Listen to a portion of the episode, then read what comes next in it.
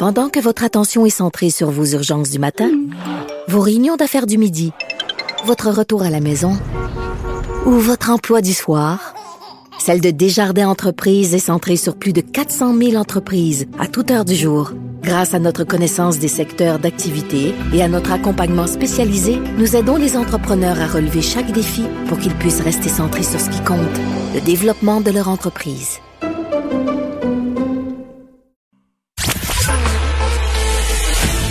Préparez vos questions.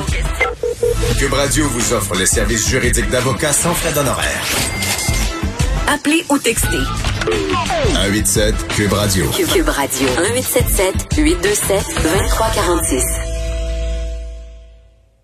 Terrible histoire dans le journal. Un fils rongé par la culpabilité d'avoir transmis le coronavirus à sa mère après avoir appris qu'elle était dans le coma. Imaginez. Et sa mère euh, qui, qui s'est rétablie après ça, imagine le drame familial d'apprendre tout ça et euh, lance un cri disant qu'il faut, faut que ces gens-là parlent. Et euh, surtout si on, on, sait que la pire des conséquences au non-respect des règles, c'est certainement pas la contravention. Ça coûte cher, mais on s'en remet. Mais c'est surtout de, de, délibérément, sachant qu'on avait un risque de donner la, la maladie, euh, le coronavirus, à, un proche, une personne aimée on lui donne, on le sait qu'elle l'a à cause de nous, elle, tombe malade ou dans l'extrême, elle décède. Euh, c'est terrible sur la conscience, puis c'est une sanction qui est très grave parce que ça reste sur notre tête le reste de notre vie. Et euh, on oublie cet élément-là lorsque, surtout ceux qui, les covidios qui, qui, qui disent que euh, c'est pas grave, euh, on, on, le voit de plus en plus, sachant par une action là, consciente qu'on n'a pas fait attention et un proche est, est, atteint. Mais il faut de se suicider, c'est certainement pas la solution. Et on en parle avec docteur Gilles Vachon qui est avec nous pour savoir un peu qu'est-ce qui se passe dans la tête euh, de ces gens-là. Bonjour. Très bien, bonjour. Merci euh, d'être avec nous. Aïe. Oui. Ouais, ben c'est euh, là c'est quand même du nouveau euh, et là on, donne une maladie à quelqu'un, on le contamine. Moi j'ai j'ai des dans mon entourage j'ai des gens qui, qui paniquaient de quand ils ont appris qu'il y avait la Covid, ils paniquaient de savoir qu'ils auraient pu le donner à quelqu'un. Euh, c'est, ça chamboule quelqu'un, là, cette pensée-là. Bon, vous savez, on a tous, euh, on est tous habités par deux choses. On a tous un bon fond de culpabilité, puis c'est normal, sinon on serait peut-être pas très raisonnable. Mais en mhm. même temps, on a tous un principe plaisir qui fait qu'à un moment donné, ben, on a plus envie d'écouter ce que ça nous tente de faire que ce que nous savons devoir faire. Et puis, à un moment donné, ben, on fait pas toujours les bons choix. Dans le cas qui nous occupe, évidemment, on avait quelqu'un qui, euh, son histoire personnelle, en tout cas, nous amène à penser que, euh, d'abord, il a toujours vécu avec sa mère, un homme de la cinquantaine, un préposé aux bénéficiaires, qui vivait en quelque part à risque, mais qui, manifestement, prenait pas de risques inutiles. Ce sont des risques du métier.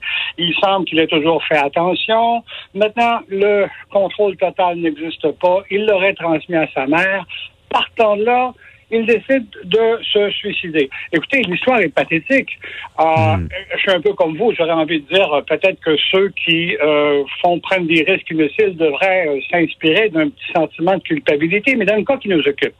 Voilà hmm. quelqu'un voilà quelqu'un qui, comme la plupart des gens, vous savez, beaucoup de gens en ce moment vivent de, la détresse psychologique, un peu plus de d'angoisse, de culpabilité, de dépression, d'anxiété on pourrait dire que ça exacerbe nos petites tendances naturelles, puis qu'on n'est pas, passez-moi l'anglicisme, on n'est pas top shape psychologiquement personne en ce moment. -là. On est un peu affecté par ce stress chronique mais c'est un stress aussi qui est chronique, j'en conviens. Hein. C'est la goutte d'eau qui fait déborder le vase un jour. C'est pas ça qu'elle l'a rempli. On avait peut-être déjà des petites tendances personnelles à la culpabilité. On avait peut-être des petites tendances personnelles à la délinquance. On a peut-être des petites tendances personnelles à l'anxiété.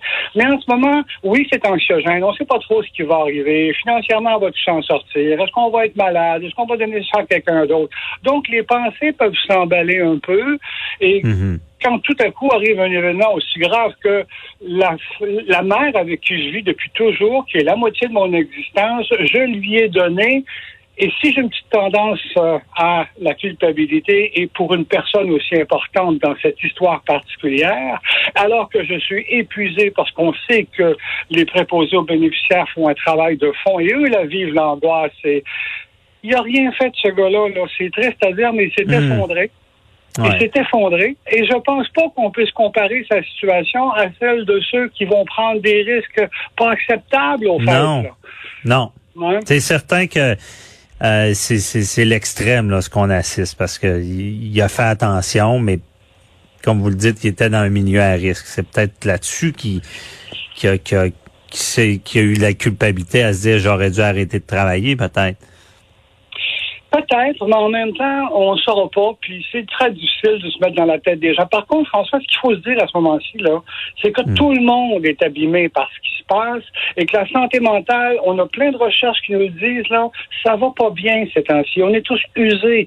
Euh, les couples craquent de plus en plus. Euh, Il y a plein de choses qui vont pas autour de nous. Les gens, euh, les lignes, les lignes d'aide fonctionnent à plein. Pas moyen d'avoir un rendez-vous chez le psychologue nous sommes collectivement abîmés par ce qui se passe et il est effectivement temps qu'on s'en occupe.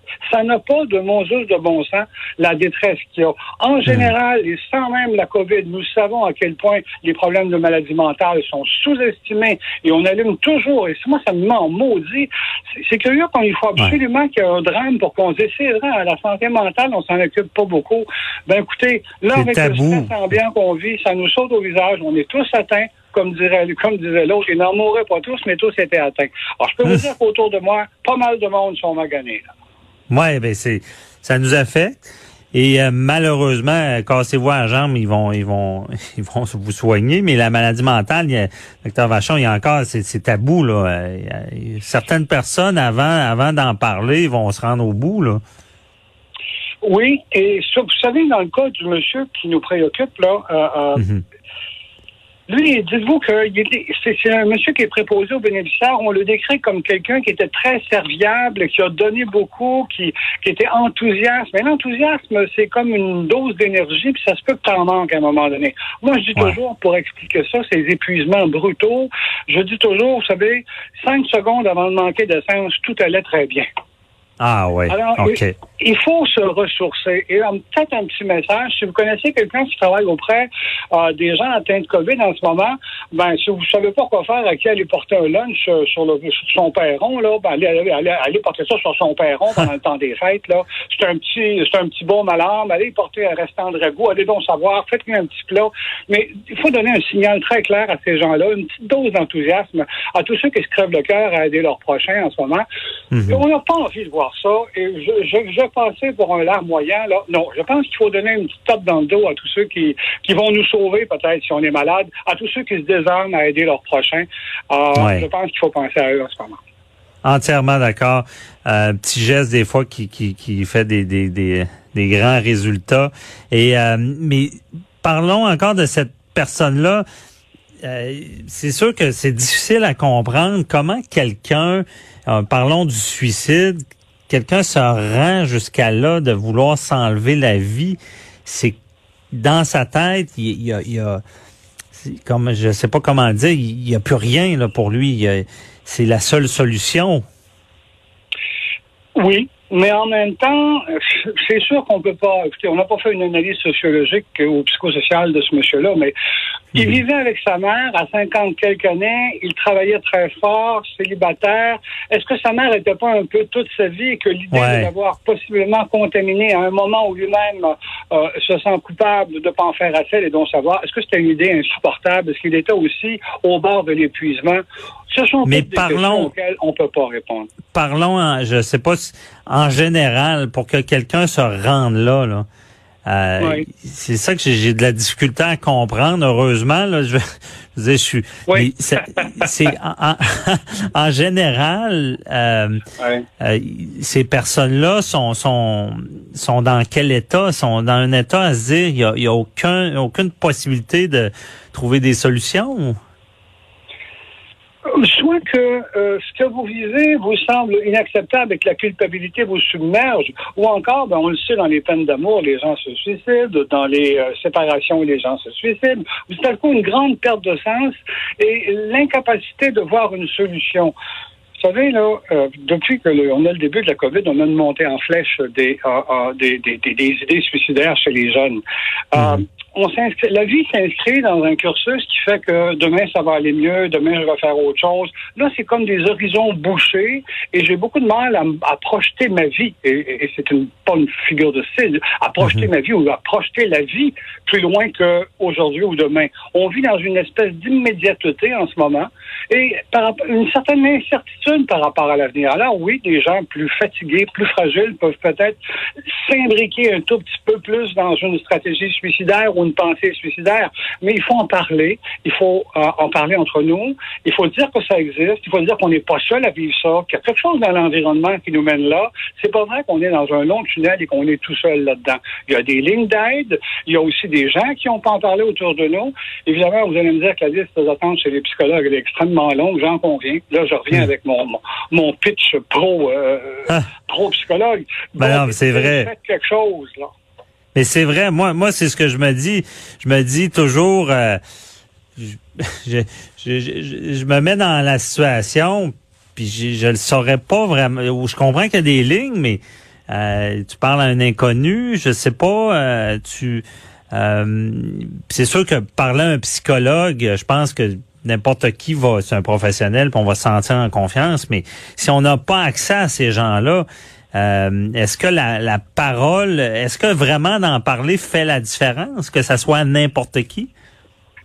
Je vais donner deux, trois petits conseils à la population générale, mais pas aux suicidaires, parce qu'on ne fera pas de thérapie avec les suicidaires aujourd'hui. Mais je vous mhm. dirais qu'avant de s'enfoncer un petit peu trop, euh, et avant de voir le monde comme étant euh, bouché, D'abord, pour Noël et pour l'avenir, les prochains mois, on va essayer de se concentrer sur des choses euh, assez simples, des idées à la limite très, très simples. Euh, par exemple, me concentrer sur là où j'ai le contrôle. Vous savez, si je regarde partout où j'ai pas le contrôle en ce moment, je risque de voir noir. Là. Mais je vais mhm. regarder partout où j'ai un peu de contrôle. Alors, il y a des gens qui voient euh, seulement les murs et disent on peut pas aller là, on peut pas aller là, mon Dieu, on est enfermé. Ben, il faut regarder l'espace qu'on a puis comment on va l'occuper. Ça, déjà, ça occupe notre esprit beaucoup plus.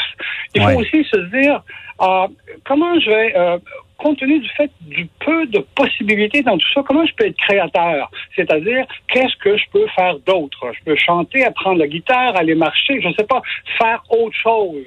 Un autre principe élémentaire, c'est que, vous savez, les pensées qu'on entretient, euh, ça provoque aussi des émotions. Les émotions engendrent des pensées, les pensées en retour engendrent des émotions. Lorsque mhm. j'ai des pensées qui vont de travers un tout petit peu, ben, je pense qu'il faut euh, en parler, surveiller comment je pense, se dire par exemple que le monde c'est épouvantable comme ça va mal. Ben, je vous dis que quand vous dites ça, euh, vous allez déjà un peu plus mal.